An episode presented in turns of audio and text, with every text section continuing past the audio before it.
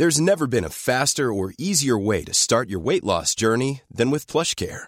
PlushCare accepts most insurance plans and gives you online access to board-certified physicians who can prescribe FDA-approved weight loss medications like Wigovi and Zepbound for those who qualify. Take charge of your health and speak with a board-certified physician about a weight loss plan that's right for you. Get started today at plushcare.com slash weight loss. That's plushcare.com slash weight loss. plushcare.com slash. Au-delà de trouver des subventions, au-delà euh, d'avoir des aides pour telle ou telle problématique, nous, ce qu'on veut d'abord, c'est vivre de notre métier de façon normale.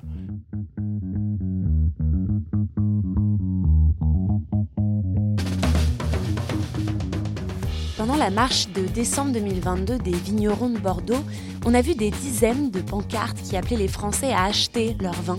Un quart des viticulteurs bordelais sont aujourd'hui en difficulté financière. Des viticulteurs qui, pour certains, arrêtent, quittent le secteur et décident de se reconvertir. Comment en est-on arrivé là? Eh bien, rappelez-vous une règle économique assez basique dans une économie de marché. Si la demande est plus importante que l'offre, les prix baissent. Et les prix de Bordeaux ont baissé, bien baissé ces dernières années, surtout pour ceux qui vendent en vrac. Alors comment faire pour retrouver de la valeur? Réduire l'offre et donc la taille du vignoble? Oui, mais pas que. Là, on a toute la cuverie euh, de fermentation qui est en train de fermenter, donc les cuves sont à 25 degrés là. Retour à Teuillac avec Pierre-Henri Cosins dans la cuverie de son exploitation. Pierre-Henri Cosins, on le rappelle, il est président de l'association Vignerons Bio de Nouvelle-Aquitaine et il va nous parler de cette évolution des prix. Euh, L'autre jour, je me suis amusé, j'ai pris le référentiel du vigneron. Euh, grosso modo, vous avez 20 hectares à Bordeaux, euh, vous produisez 45 hecto-hectares en conventionnel, il faut le vendre 1800 euros le tonneau. En bio, il faut le vendre 20% plus cher, donc ça fait 2000 euros le tonneau pour être à peu près à l'équilibre. Les cours du Bordeaux en 2022 annuels, ils sont dans les 1000 euros le Bordeaux. Donc il y a quasiment une perte de 50% de la valeur obligée pour amortir son travail. Et ça, c'est si on considère que le vin était vendu. Sauf qu'aujourd'hui, on ne le vend même pas. Donc on perd quasiment la totalité de l'investissement. Si on multiplie cette perte à l'échelle du territoire, du nombre d'hectares de vignes, chaque année, nous, les petits vignerons, nous encaissons un déficit de plus de 1 milliard d'euros. Et ça depuis plusieurs années. C'est colossal, il faut que ça cesse. Moi, si vous voulez, en l'état, je le sais, je le comprends, ça va. Mais le problème, c'est qu'on en fasse des fois des arguments politiques. Ça, ça me gêne. Parce que la réalité, c'est qu'à 1000 euros le tonneau, qu'on soit bio, conventionnel, HVE, euh, tout ce que vous voulez, mm vous, vous, perdez de l'argent. Aujourd'hui, on est bien, on est, on est sur des, des, niveaux de rémunération qui nécessitent bien plus que ça. Mon père, en Côte de Bourg, dans les années 2000, il vendait pas en dessous de 1500 euros le tonneau quand on est passé à l'euro. Aujourd'hui, le cours du Côte de Bourg, c'est 1100 euros le tonneau, 1200 euros le tonneau. Mais depuis, on a des charges productives qui sont énormes. Mm. Parlons des salaires, parlons des tracteurs. Les tracteurs, ça a été multiplié par 4 les prix. C'est normal. Je veux dire, l'euro a évolué, on a évolué, etc. Par contre, nous, notre vin, au, niveau des cours professionnels, il n'a fait que chuter. Alors on compense avec la vente de bouteilles qu'on fait. Nous, on va vendre nos, nos, bouteilles dans le monde entier, etc. Donc on la vend, cette marque, on la développe, on crée cette notoriété. Et derrière, on se fait doubler par des opérateurs qui vont nous casser les pieds avec des prix bien moins importants. Et là, on, on montre pas forcément du doigt, mais ce qu'on dit juste, c'est les gars, on est une équipe, on est un collectif, une filière, ça veut dire ce que ça veut dire, c'est-à-dire c'est un filetage avec des boulons de concert, il faut dégripper tout ça et puis il faut retrouver la cohésion. Parce que nous, on n'est pas là pour, faire plaisir quand on a besoin de nous et mourir quand euh, on a décidé de purger l'affaire. C'est plus possible. On lui demande donc quelle solution pour récupérer des meilleurs prix. Est-ce que l'arrachage, voulu par de nombreux viticulteurs, lui semble être la bonne voie à emprunter? Je pense que la, régulation de l'outil de production aujourd'hui, elle est inévitable. Je pense que l'arrachage aujourd'hui, comme il est défini, euh, a été un long combat, c'était pas gagné. Euh, on peut quand même reconnaître la tenacité de ceux qui ont participé à, trouver cette solution. Après, clairement, euh, la crise qu'on va subir, parce que là, on prend vraiment un mur, elle va être très très importante et l'arrachage ne résoudra pas le problème. Au-delà de trouver des subventions, au-delà d'avoir des aides telle ou telle problématique. Nous, ce qu'on veut d'abord, c'est vivre de notre métier de façon normale. Moi, en 2018, j'ai grêlé énormément. L'assurance m'a donné le plus gros chèque. Jamais j'ai eu un client qui me donnait un chèque comme ça. Mais je ne fais pas mon métier d'agriculteur pour être heureux d'être indemnisé suite à un aléa climatique. Ce que je veux, c'est que mon vin soit valorisé à sa juste valeur le reste du temps. Alors, autre solution plus durable, selon lui, c'est de créer de la segmentation pour revaloriser des vins. On a trop d'écart entre le petit prix et le très haut prix, et peu d'échelons entre les deux pour pouvoir créer de la valeur. Et le consommateur, il ne peut pas comprendre qu'un Lafitte Rothschild, ça peut valoir 500 à 2000 euros, et que sous la même marque, on ait des vins à 1,50 euro, c'est pas compréhensible. Il faut qu'il y ait un intermédiaire pour expliquer tout ça. Et c'est aussi une nécessité pour la survie de nos appellations d'origine contrôlée. On a 56 appellations sur le territoire. Si on ne donne pas euh, une explication à tout ça, on est en train de tout perdre. Et en fait, les appellations ne veulent plus rien dire. Et on se retrouve à des situations totalement ubuesques où même les grands crus ne cherchent plus à être classés parmi les grands et préfèrent trouver une autonomie commerciale. Euh, leur nom suffit. Finalement, bah. ils sont plus attachés aux classes. Voilà, vous avez à Saint-Émilion certains qui refusent d'être dans les grands crus classés. C'est euh, un truc de dingue. Nous, euh, je sais pas, on est clairement en train de dévaloriser un travail qui a pris euh, un siècle à, s'établir. Qu'on soit des électrons libres, pourquoi pas? On est tous libres. D'ailleurs, nous, on se bat pour la liberté des exploitants. Chacun fait ce qu'il veut. Si demain, il veut faire de l'appellation d'origine contrôlée, demain, il veut faire de l'indication géographique un peu plus souple, ou demain, il veut faire du vin de France et qu'il a les moyens de valoriser, il n'y a aucun souci. Par contre, quand on est appellation, quand on est indication géographique, quand on est vin de France, il faut respecter une certaine segmentation. Tout a un coût, toute valorisation a un coût, et ça, il faut vraiment le remettre en avant auprès du consommateur. Et le bio a un coût. Mais ce coût, il est d'autant plus intéressant pour le consommateur qu'il est économique pour l'environnement. Oui, donc pour Pierre-Henri Cosine, c'est avec le bio que les vins de Bordeaux vont pouvoir retrouver de la valorisation. Euh, le bio est la meilleure opportunité pour revaloriser les vins. Nous, on veut absolument euh, offrir cette opportunité. Jusqu'à présent, on était un peu euh, mis de côté Hein, cette anomalie dont je parlais tout à l'heure, euh, une niche, le bio, bah, finalement c'est une option, c'est une médaille, on met ça comme ça. Non, aujourd'hui c'est 20% du vignoble et c'est peut-être une super opportunité pour réenchanter le vin à Bordeaux, pour lui redonner des valeurs euh, d'une vraie marque.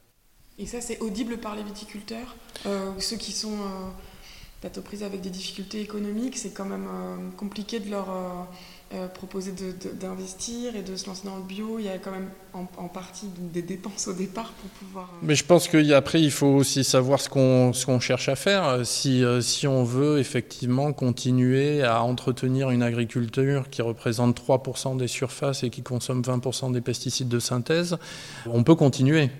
Mais on ne trouvera pas de valorisation par ce biais-là.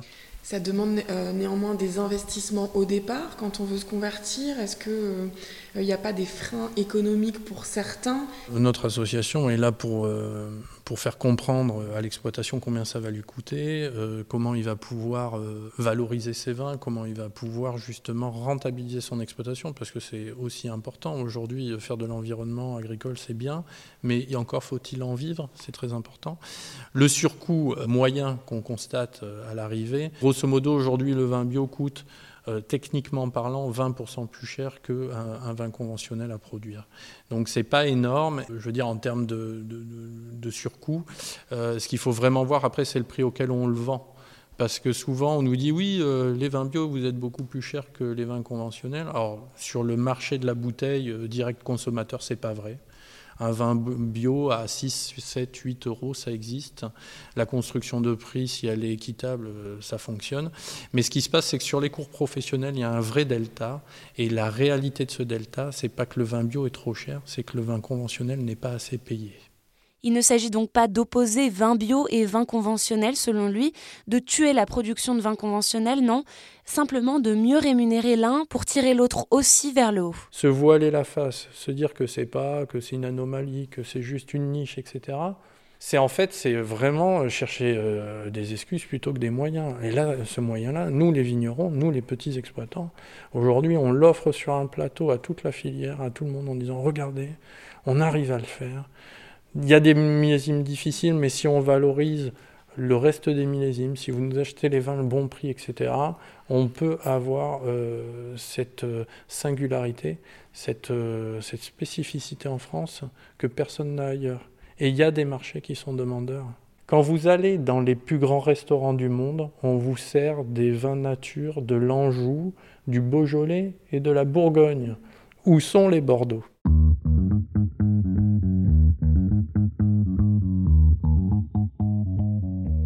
Entendu le cri d'alerte de Pierre-Henri Cosins, un cri qu'on est allé porter auprès des commerciaux. Avec Elsa, on a repris la 107 pour aller rencontrer un expert de la vente à Bordeaux, Philippe Castéja. Philippe Castéja, il est directeur du groupe Borimanou, un négociant en vin. Et donc lui, il est surtout spécialisé en exportation, part très importante du commerce puisque plus de 40% des Bordeaux aujourd'hui sont exportés. Avec Philippe Castéja, on a donc voulu parler de l'avenir de cette commercialisation à l'international qui a été fragilisée ces dernières années avec le Covid, les taxes Trump, la guerre en Ukraine, où on en est actuellement du marché international? Je ne suis pas inquiet pour l'exportation euh, des vins de Bordeaux. En général, c'est peut-être compliqué en ce moment, mais enfin, c'est comme le champagne, c'est compliqué euh, par moment, etc., Mais oui, on a un ralentissement qui est, qui est, je dirais, presque général, alors qui est plus ou moins fort suivant les pays, bien entendu. Par exemple, bon, euh, les États-Unis ont très bien rattrapé, mais il faut dire qu'on a commencé par avoir le problème des taxes Trump, dont on est sorti, la reprise, la sortie du Covid, la reprise des affaires. Donc on a un, paysage en Amérique du Nord qui est plutôt, euh, plutôt euh, positif. On est revenu à un, joli niveau aux États-Unis. Voilà, avant 2019. En Asie, je dirais que c'est un peu qu'un à cas. La Chine a toujours du retard, c'est toujours en arrière. Hong Kong c'est quand même mieux. Le Japon est stabilisé, mais au Japon, qui est un marché traditionnel et qui est quand même dans les cinq premiers marchés euh, euh, du vin de Bordeaux, un, on a un gros problème qui est le taux de change. On a eu un marché qui a très très bien marché ces, dernières, ces derniers mois et ces dernières années. C'est la Corée qui est un, un marché qui, a, qui s'est développé d'une façon importante. Alors de ce qu'on comprend, pas d'inquiétude du côté des exportations. La reprise est amorcée, de nouveaux marchés sont intéressés. Mais cela bénéficie-t-il à tous les vins? Là, la réponse est non. Euh, le Bordeaux, l'entrée de gamme, c'est plus de 50%, c'est le marché français pour ça que Bordeaux souffre beaucoup. Dans les exportations, 60% des exportations de vins de Bordeaux sont faites par des vins qui font plus de 15 euros. Ce sont ces vins-là qui traînent et qui tirent l'exportation des vins.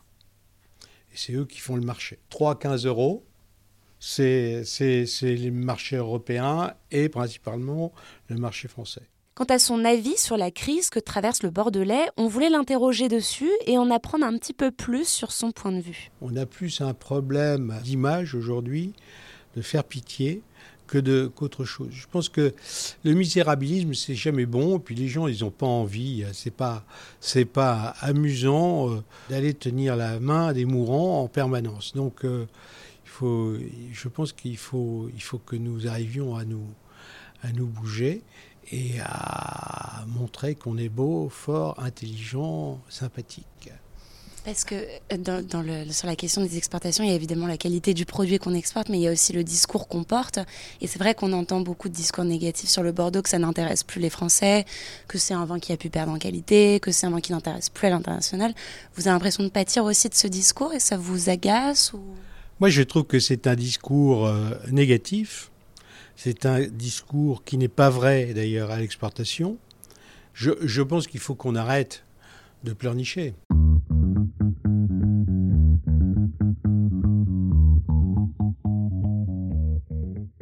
Alors Philippe Castéja a surtout un avis sur les exportations et évidemment que l'image négative portée sur le Bordeaux aujourd'hui pèse pour lui et son marché.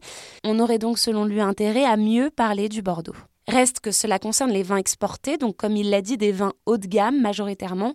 On en revient donc au même sujet qu'au début de ce podcast. Que faire des vins qui restent?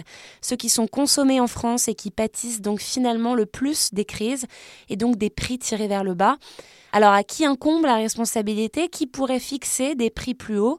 Pour Pierre-Henri Cosine, ce qu'on retrouve, ça doit passer par une régulation juste, fixée par la loi. La loi Egalim, moi je, le dis à, chaque occasion où je peux, elle ne concerne pas, en tout cas sur la régulation du prix, euh, la filière viticole. À l'époque, ce qui s'est passé, c'est que je crois que c'est une sénatrice de la de l'Orne ou de la Somme qui en fait a défendu au titre, euh, au titre des, des, syndicats majoritaires, etc., le fait que la régulation du prix en viticulture ne serait pas intéressante, notamment pour le haut de gamme. Il ne fallait pas afficher certaines vérités parce que ça pourrait être néfaste, etc.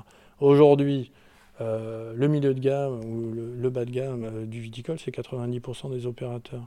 Il y a clairement besoin d'une régulation. Et Galim est là pour ça. Il n'y a pas de raison qu'elle ne s'applique pas en viticulture. en espérant que si la taille du vignoble se réduit un petit peu, ça pourra quand même aider. On, il y a comme cette surproduction aussi qui fait forcément baisser les prix. Bah, on, on, prend tout d'un coup. Et d'un autre côté, euh, même si on réduit le potentiel de production, il faut qu'on se pose ces questions-là parce que sinon on refait la même dans 10 ans. C'est-à-dire que euh, on peut réduire la production, mais si ce qui reste, parce qu'il va en plus falloir qu'on rembourse cet endettement qu'on crée pour arracher. Donc, euh, si on ne retrouve pas de la valorisation, on, recommencera euh, par le futur. Deuxième chose, il en a parlé, c'est la segmentation, recréer un milieu de gamme, avec comme atout le fait de s'appuyer sur le secteur bio. Mais cet argument n'est aujourd'hui pas audible par tous les décideurs, les négociants, l'interprofession aussi. Alors pour Pierre-Henri Cosine s'y tire la conclusion suivante, ce n'est qu'en investissant les instances dirigeantes que les vins d'entrée de gamme et de milieu de gamme, et puis surtout les vins bio, seront mieux valorisés. Moi je pense que il faut aussi que les, vignerons prennent pour eux aussi les instants. C'est-à-dire qu'il faut que le changement, on, est, on est structuré. Et on peut voter quand on n'est pas d'accord. Il faut qu'on s'implique euh, dans nos ODG, dans nos interprofessions. c'est alors les, appellations d'origine contrôlée, euh, nos syndicats viticoles, pour euh, que notre parole soit clairement portée. Et il faut qu'il y ait un renouvellement des décideurs. Parce que les décideurs actuels, qu'ils aient bien fait ou mal fait, ce n'est pas le souci. C'est qu'il faut préparer la, la, transmission comme sur une exploitation et que les idées nouvelles, elles viendront que par les jeunes générations. Pour faire remonter les prix, les efforts doivent donc venir de toutes parts. Des viticulteurs, des négociants, de l'interprofession, mais aussi de ceux qui achètent, à commencer par le local, les caves bordelaises. Pierre-Henri Cosine s'indigne aujourd'hui que les vins de Bordeaux sont parfois absents des caves de la région. Ceux qui achètent, ce sont aussi les consommateurs eux-mêmes au supermarché, chez le caviste, et pour Pierre-Henri Cosins, l'effort doit aussi venir de nous. Un discours pas facile à entendre quand l'inflation pèse sur le panier de courses des Français. Alors pour les convaincre, il faudra proposer plus, être gage de qualité et d'originalité. Et pour ça, il faut s'interroger sur ce qui intéresse les consommateurs, avant ou après leur prix, selon leur porte-monnaie, c'est le goût au regard des évolutions de production et des impératifs économiques, vers quelle saveur évoluera le vin de Bordeaux ces prochaines années? C'est ce qu'on s'est demandé dans le quatrième et prochain épisode.